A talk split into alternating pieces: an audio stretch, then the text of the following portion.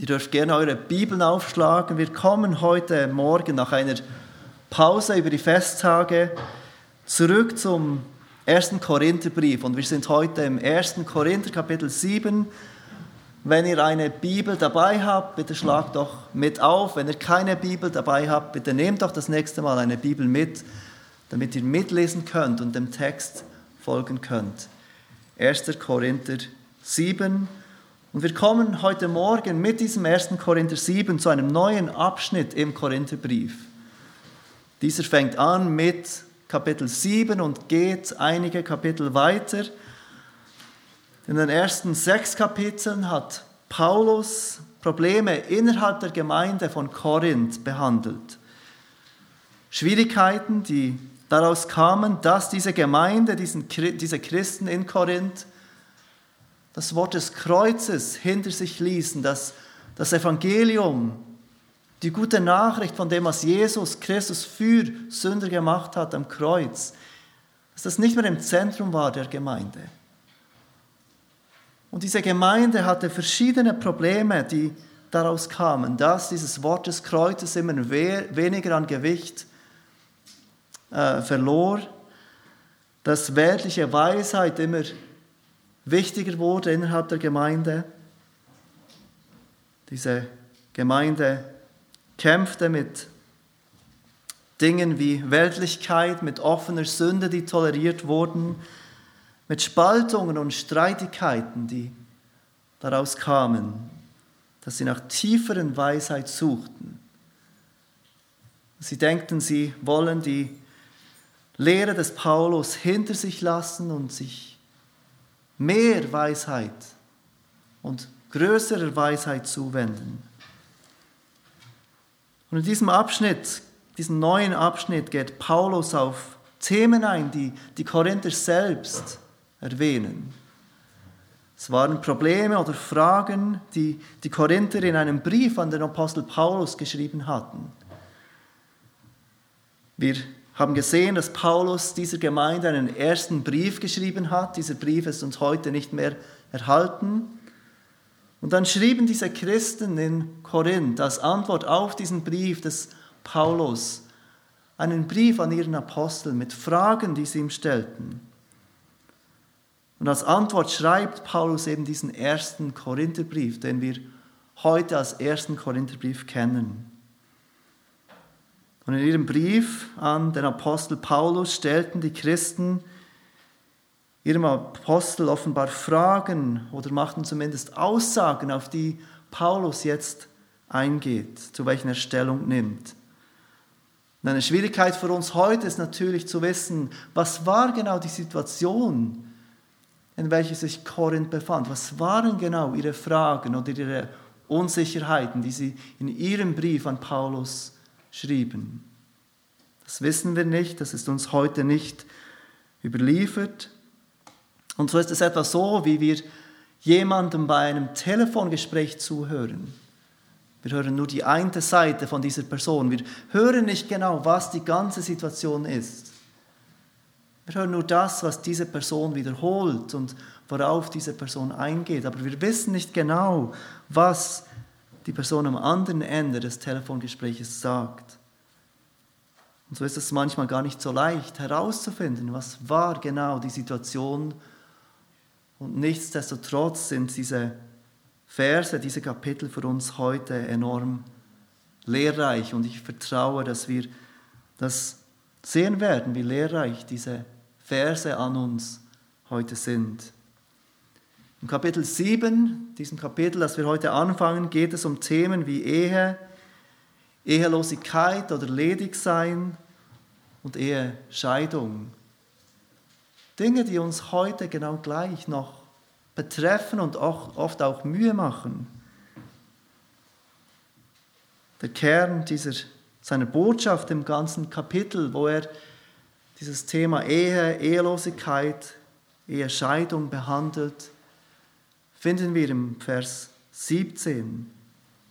Da kommt so eine Art Zwischenabschnitt, die das, was vorher und das, was nachher kommt, so auf den Punkt bringt. Dort schreibt Paulus, doch wie Gott es jedem Einzelnen zugeteilt hat, wie der Herr jeden Einzelnen berufen hat, so wandle er.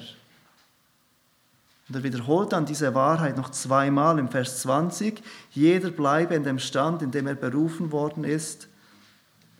Und Vers 24, Brüder, jeder bleibe vor Gott in dem Stand, in dem er berufen worden ist.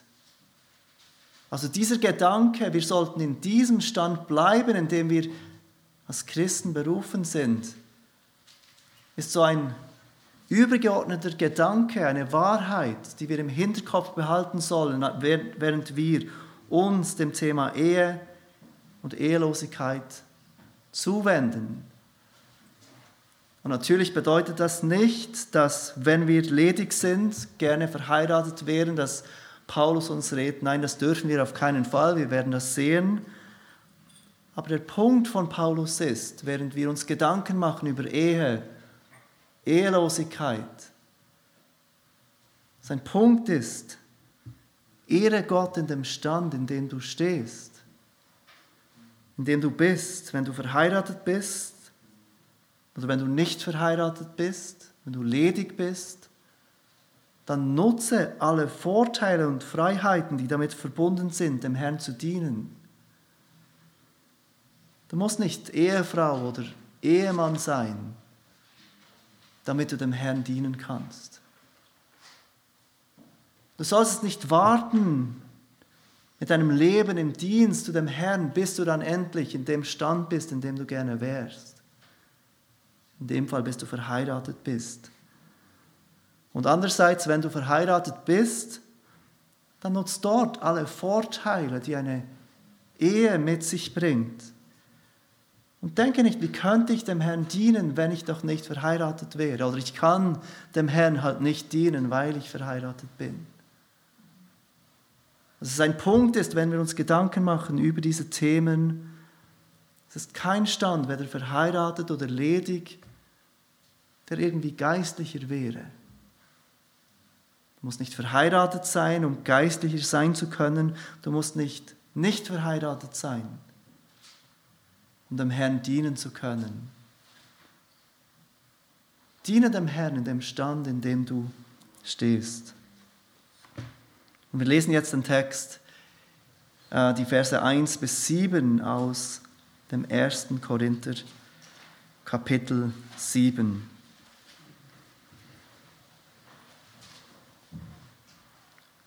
Was aber das betrifft, wovon ihr mir geschrieben habt, so ist es ja gut für den Menschen, keine Frau zu berühren.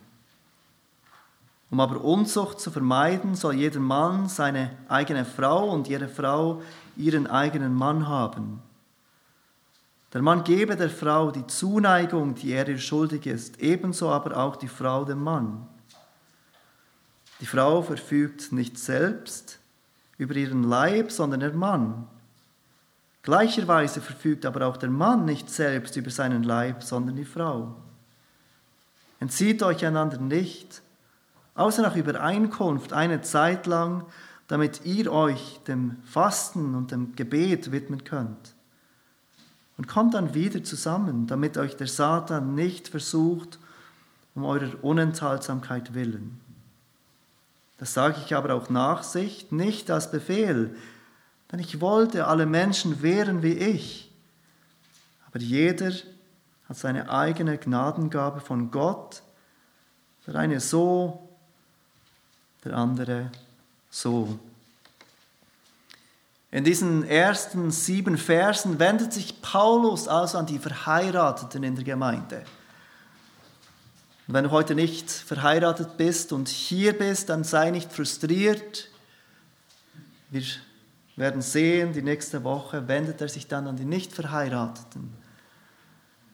Und es gibt zwei verschiedene Möglichkeiten, wie wir diesen ersten Vers, wenn ihr noch einmal kurz den ersten Vers anschaut, wie wir diesen ersten Vers verstehen könnten. Dass Paulus, wenn er sagt, es ist gut für einen Menschen, keine Frau zu berühren, dass er hier seine eigene Überzeugung wiedergibt, dass das seine Überzeugung ist, die er den Christen in Korinth schreibt. Es ist gut, wenn ihr wenn ein Mann keine Frau berührt. Und die zweite Möglichkeit ist, dass Paulus hier das zitiert, was die Korinther geschrieben haben. Er fängt ja an, wie ihr mir geschrieben habt. Und wir sehen, dass er auf ein Thema eingeht, das die Korinther aufgegriffen haben. Und wir wollen uns kurz diese zwei Möglichkeiten anschauen. Erstens, die erste Möglichkeit, dass Paulus hier seine eigene Überzeugung wiedergibt. Und das ist das traditionelle Verständnis von diesem Text, dass Paulus hier mit diesem Text lehrt, es ist besser für einen Menschen, keine Frau zu berühren. Und keine Frau zu berühren bedeutet, keinen sexuellen Umgang mit einer Frau zu haben. Dieses traditionelle Verständnis hat das, die Kirchenlandschaft jahrhundertelang geprägt. Und Paulus würde lehren, wenn das seine Überzeugung wäre, dass Sexualität lediglich eine Notwendigkeit ist. Eine Notwendigkeit für die, die ihre Lüste, ihr Verlangen nicht zügeln können. Das ist eine Notwendigkeit, um Unzucht zu vermeiden, um Sünde, gröbere Sünde zu vermeiden. Aber eigentlich ist es besser und geistlicher, wenn man ganz auf Sexualität verzichten kann. Keine Frau zu berühren, nicht zu heiraten. Das war das traditionelle Verständnis von diesem Text. Und das führte dazu, dass asketisches Leben, Leben ohne die Freude, die eine Ehe mit sich bringt, als Ideal gesehen wurde. Wenn du wirklich geistlich sein wirst, dann ist es ideal für dich, besser für dich, wenn du nicht heiratest, wenn du keine Sexualität auslebst in der Ehe. Sexualität wurde als Folge des Sündenfalls gesehen. Es wurde angenommen, dass im Paradies, im Garten Eden, dass es noch keine Sexualität gab dass die Fortpflanzung dort eigentlich anders gedacht war. Aber es war eine Notwendigkeit nach dem Sündenfall, Kinder zu zeugen, also musste man es halt tun. Und schon in der jüdischen Kultur des ersten Jahrhunderts gab es solche Überlegungen. In der jüdischen Kultur, in der Zeit, in der Paulus diese Gemeinde schreibt, gab es Überlegungen, die in diese Richtung gingen. Josephus, ein jüdischer Historiker des ersten Jahrhunderts, schrieb zum Beispiel, das Gesetz anerkennt keine sexuelle Verbindung außer die natürliche Vereinigung von Mann und Frau und das nur für das Zeugen von Kindern.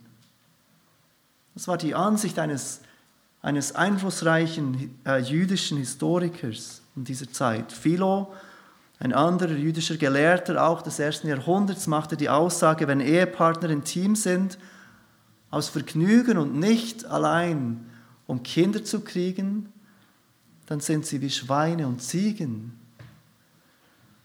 Und es war diese Überzeugung, die sich in der frühen Kirchengeschichte durchsetzte. Augustinus, ein einflussreicher Kirchenvater des vierten und fünften Jahrhunderts, war der Überzeugung, Ehe ist nicht gut, aber es ist immerhin besser als Unzucht. Und in seinem Kommentar über die Bergpredigt schrieb er, dass es für einen verheirateten Christen drei Möglichkeiten gab. Die erste Möglichkeit ist, er darf mit seiner Frau zusammenleben und mit ihr intim sein, um seine fleischlichen Verlangen zu stillen. Er darf das und das ist, was der Apostel Paulus aus Nachsicht erlaubt. Die zweite Möglichkeit ist, er darf mit seiner Frau zusammenkommen, um Kinder zu zeugen. Und dies mag gegenwärtig zu einem gewissen Grab lobenswert sein, sagt er. Es ist etwas besser, wenn das der Grund ist. Aber die dritte Möglichkeit sah er als die viel bessere Möglichkeit. Ein christlicher Ehemann bietet seiner Frau lediglich geschwisterliche Gemeinschaft an. Und sie leben so ohne körperliche Verbindung, wenn Bruder und eine Schwester zusammenleben würden. Und Augustinus sagte, dass diese dritte Möglichkeit die vorzüglichste und erhabenste christliche Ehe ist. Johannes Chrysostomos war ein anderer wichtiger Kirchenvater des vierten Jahrhunderts. Und er sagte, Jungfräulichkeit ist so hoch erhoben über die Ehe wie die Himmel über die Erde.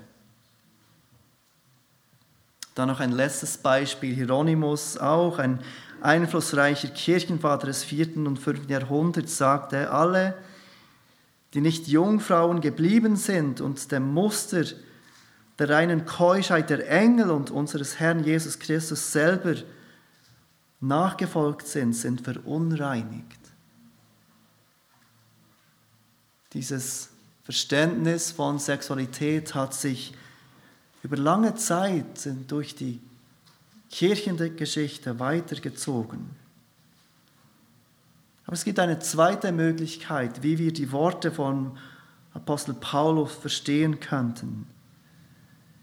Eben, dass er hier in diesem zweiten Teil von Vers 1 das zitiert, was falsch verstanden wurde in Korinth, das Problem, das er nachher anspricht. Dass er hier die Korinther zitiert und nicht seine eigene Überzeugung. Die Korinther sind es, die glauben, dass es gut ist, geistlich gut, lobenswert ist, wenn ein Mann seine Frau oder wenn ein Mann keine Frau berührt. Er aber selbst, Paulus selbst, findet die Ehe und die sexuelle Gemeinschaft, die dazu gehört, nichts Minderwertiges. Und Paulus spricht an anderen Stellen sogar sehr lobenswert von der Ehe. Er sagt im Epheser 5, ich glaube, ihr kennt diesen Text,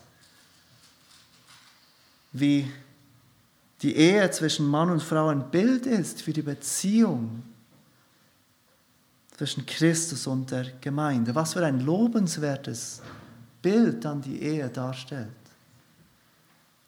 Ein Bild, das zeigt, wie Christus Beziehung steht zu der Gemeinde, wie er die Gemeinde liebt.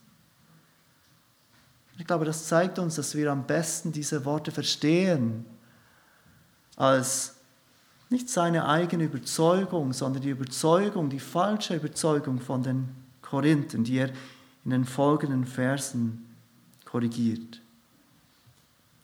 Wenn wir es so verstehen, dann stellt sich die Frage, was ist dann genau diese falsche Überzeugung in Korinth? Paulus fasst sie zusammen eben mit diesen Worten, dass es gut ist für den Menschen, keine Frau zu berühren. Also da gab es offenbar Mitglieder der Gemeinde in Korinth, die der Überzeugung waren, dass es gut ist für einen Menschen, keine Sexualität mit einer Frau auszuleben. Da gab es, äh, im Kontext wird klar, dass hier die Rede nicht ist von außerehelicher Sexualität. Paulus macht klar, dass er das verurteilt. Kapitel 6 haben wir das schon gesehen. Aber er spricht hier von Sexualität innerhalb der Ehe. Also was diese Leute lehrten und propagierten, war nicht sexuelle Enthaltsamkeit außerhalb oder vor der Ehe. Es war sexuelle Enthaltsamkeit innerhalb der Ehe. Dass es besser ist für einen Mann und eine Frau, sexuell enthaltsam zu leben, auch wenn sie verheiratet sind. Wie könnte es bloß zu einer solchen Überzeugung gekommen sein, die uns heute so weit entfernt ist? Wir haben gesehen, dass es bereits im Judentum solche Stimmen gab, von Philo und von Josephus.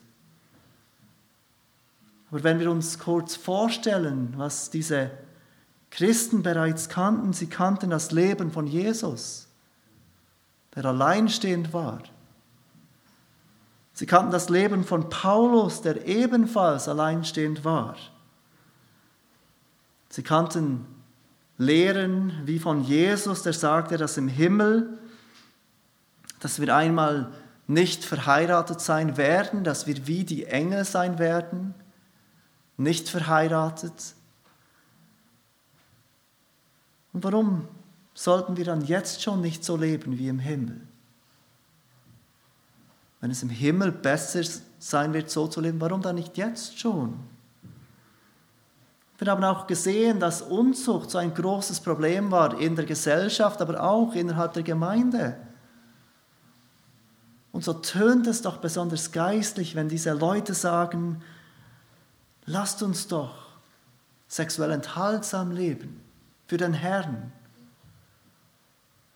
Lasst uns doch sexuell enthaltsam leben, auch wenn wir verheiratet sind. Für den Herrn, lasst uns jetzt schon so leben, wie er es für uns im Himmel gedacht hat.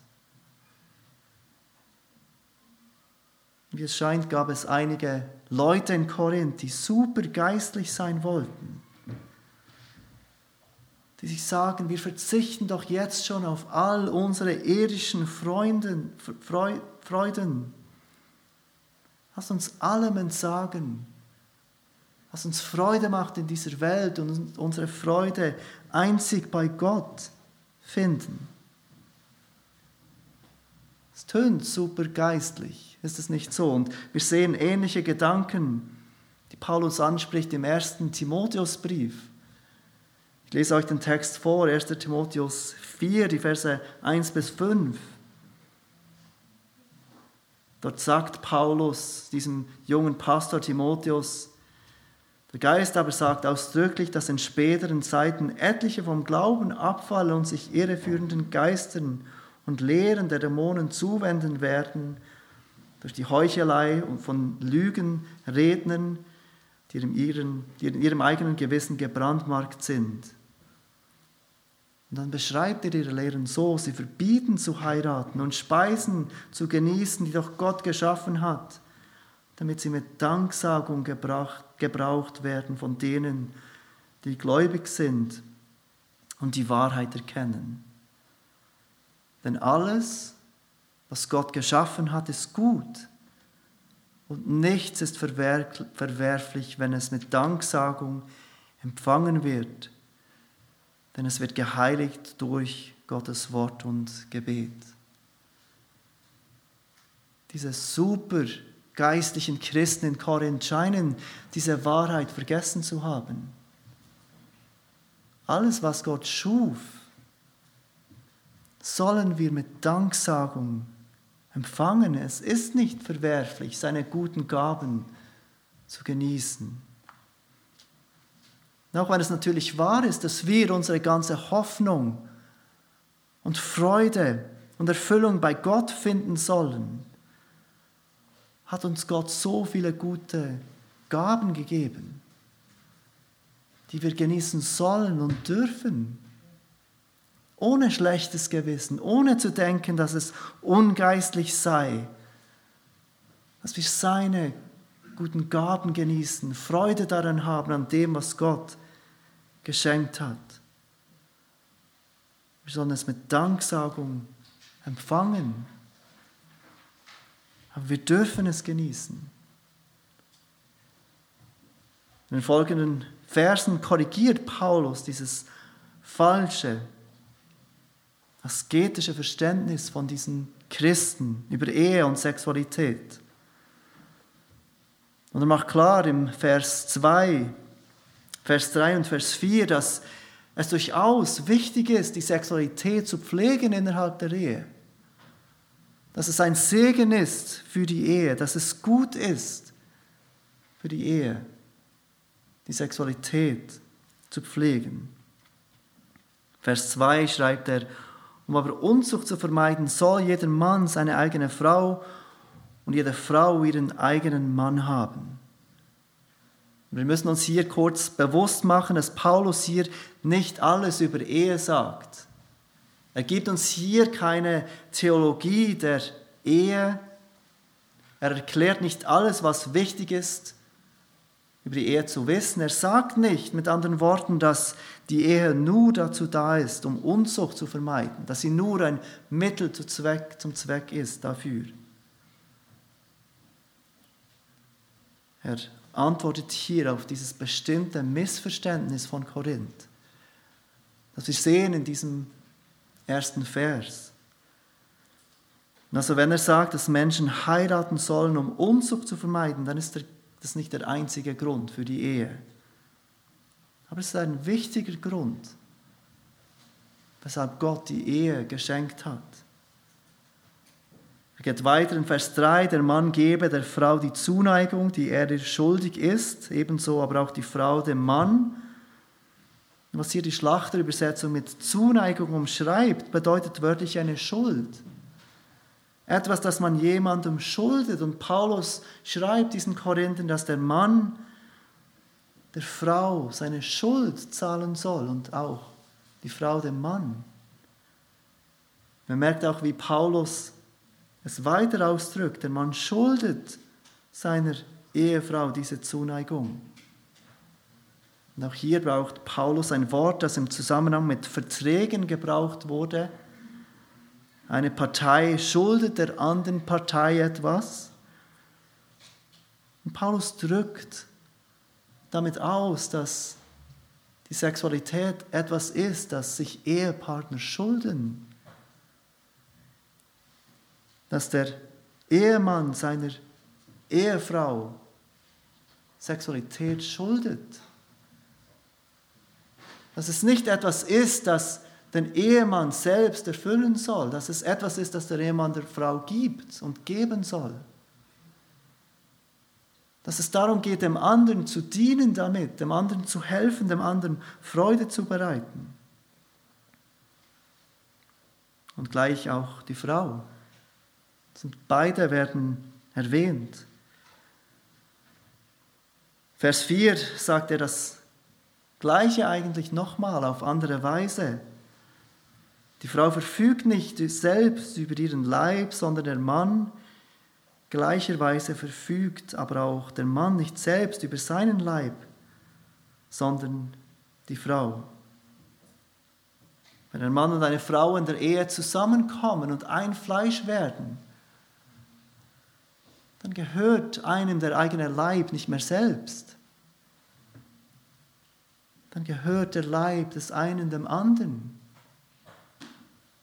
und ist dazu da, dem anderen zu dienen und zu helfen. Und deshalb ist Selbstbefriedigung eine solch, solche, eine solche Verzerrung von dem, was Gott gedacht hat in der Sexualität.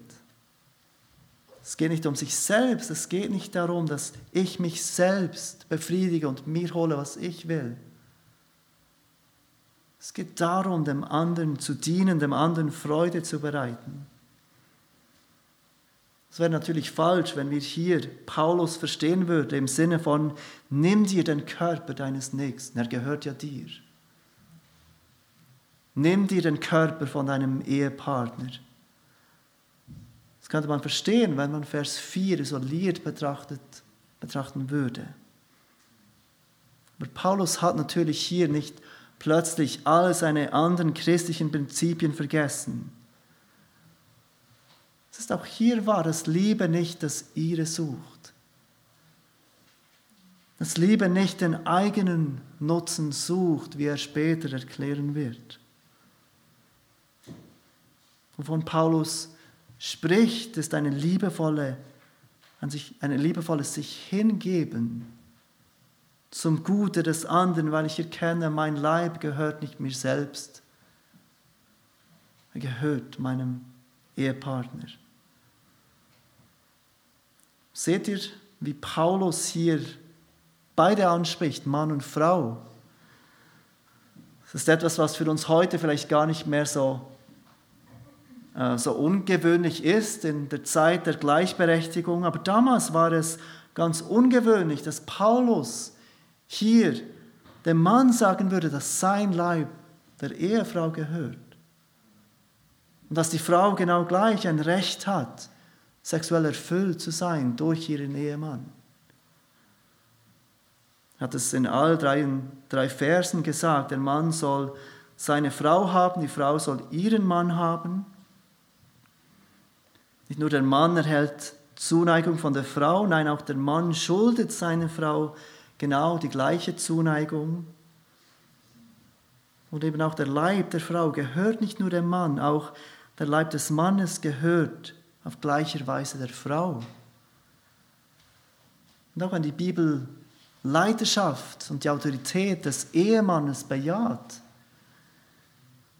sehen wir hier, dass was die Sexualität anbelangt, doch beide gleichberechtigt sind.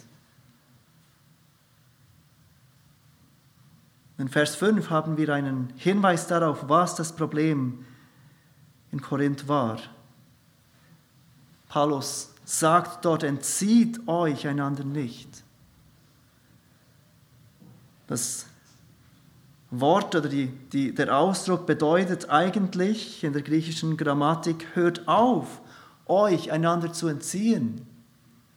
Und wir sehen, dass das bedeutet, dass dass genau das war, was passiert ist in Korinth. Dass sich einige Frauen oder einige Männer ihrem Ehepartner entzogen. Dass sie geistlicher sein wollten als andere und auf Intimität mit ihrem Ehepartner verzichten wollten, damit sie sich ganz dem Herrn widmen können. Das Wort, das Paulus hier braucht, mit entzieht, wird auch in Markus 10 gebraucht. Vers 19, dort wo Paulus die zehn Gebote auflistet. Und es wird dort übersetzt mit, du sollst nicht rauben. Nach Paulus hat dieses Wort, das hier mit entzieht übersetzt ist, schon gebraucht in Kapitel 6, als er von diesen Gerichtsfällen sprach. Also diese Gerichtsfälle, die innerhalb der Gemeinde waren, die Brüder gegen Brüder sich anklagten, als er dies beschrieb. Und als er sagt, es ist ja überhaupt schon eine Schande unter euch, dass ihr Prozesse miteinander führt, warum lasst ihr euch nicht lieber Unrecht tun? Warum lasst ihr euch nicht lieber übervorteilen? Also wenn Paulus von diesem Entzieht spricht, das Ehepartner nicht machen dürfen, dann braucht er hier ein Wort, das bedeutet, jemanden übervorzuteilen, jemandem etwas zu nehmen, jemandem zu betrügen, jemandem zu berauben, das ihm eigentlich gehört. Und er braucht das, um zu beschreiben, was passiert, wenn sich Ehepartner entziehen. Sie berauben sich einander.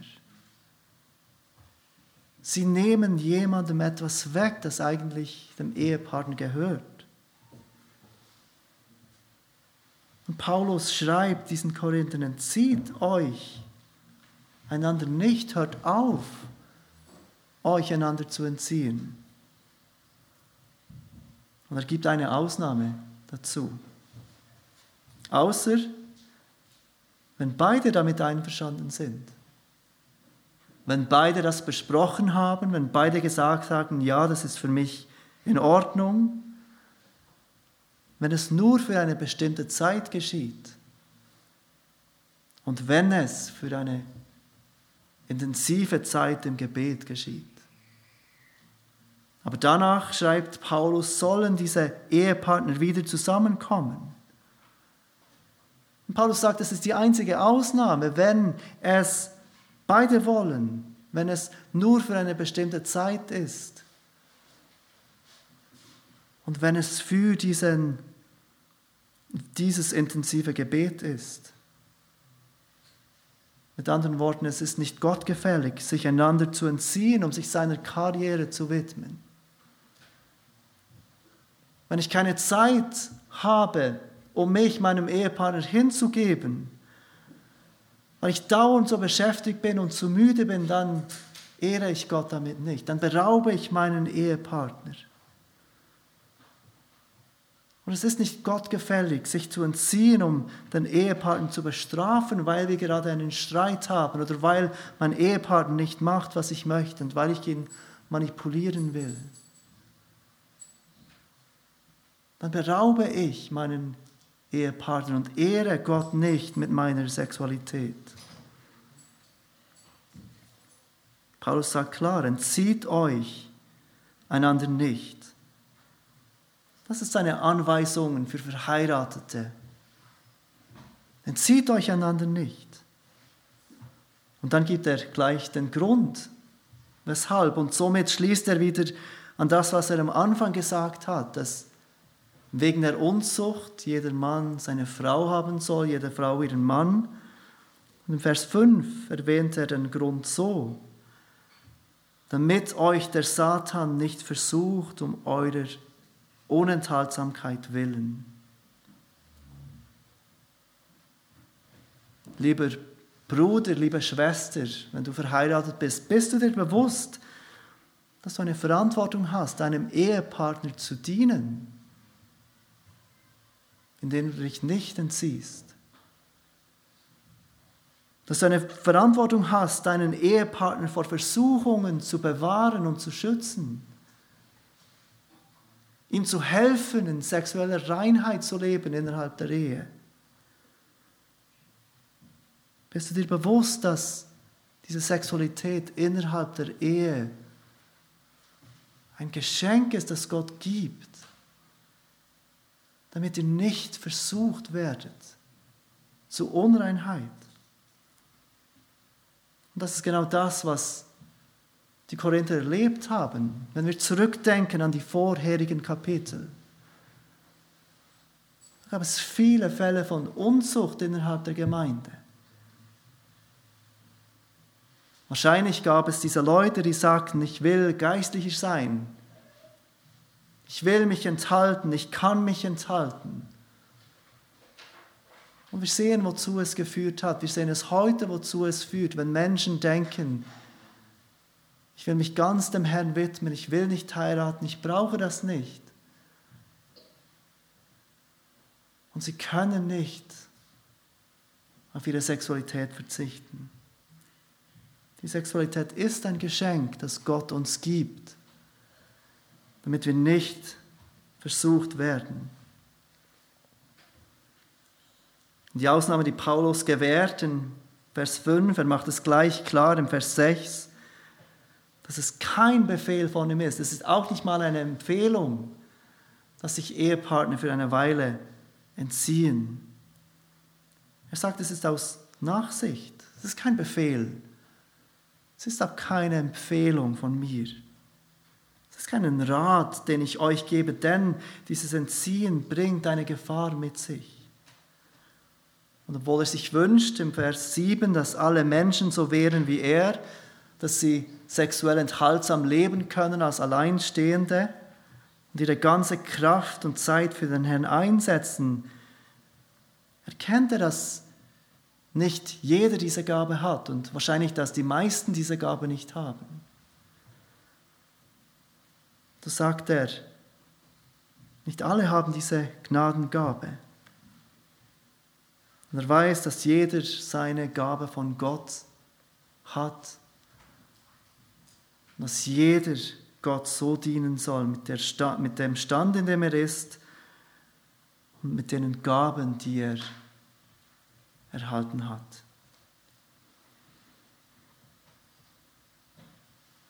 Ich weiß nicht, wie es dir geht. Ich glaube, jedes Mal, wenn wir über Sexualität und Unzucht sprechen, über Reinheit, ob innerhalb der Ehe oder vor der Ehe, dann sind wir schnell einmal dabei, dass wir uns erinnern an unsere eigenen Kämpfe mit der Sünde und der Versuchung, damit wir uns daran erinnern an vielleicht vergangene Sünden und dass wir uns verurteilt vorkommen, dass wir uns verurteilt fühlen. Aber diese Verse, die Paulus hier schreibt, sind nicht als Verurteilung gedacht.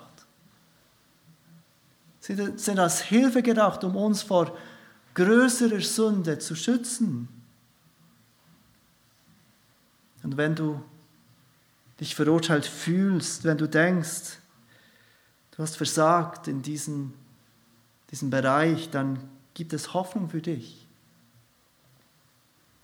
Können wir uns daran erinnern, dass genau deshalb Jesus kam, weil wir nicht reine Leben haben von Natur aus. Weil es eine Herausforderung ist für die allermeisten Menschen, sexuell rein zu leben. Und wir dürfen uns daran erinnern, dass Jesus kam,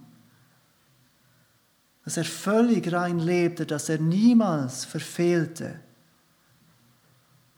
und dass er trotzdem sein Leben gab, damit jeder, der an ihn glaubt, Vergebung seiner Sünden empfangen darf. Und damit wahr werden darf, was Jesaja schreibt im Jesaja Vers 18. Kommt doch, wir wollen miteinander rechten, spricht der Herr. Wenn eure Sünden wie Scharlach sind, sollen sie weiß werden wie Schnee. Wenn sie rot sind wie Karmesin, sollen sie weiß wie Wolle werden. Ganz egal, wo du heute Morgen stehst, du darfst heute Morgen vor Gott kommen und Buße tun über deine Sünden. Du darfst darauf vertrauen, dass wenn du auf Jesus Christus vertraust, deine Sünden, auch wenn sie wie Scharlach sind, weiß werden wie Schnee. Lasst uns beten miteinander.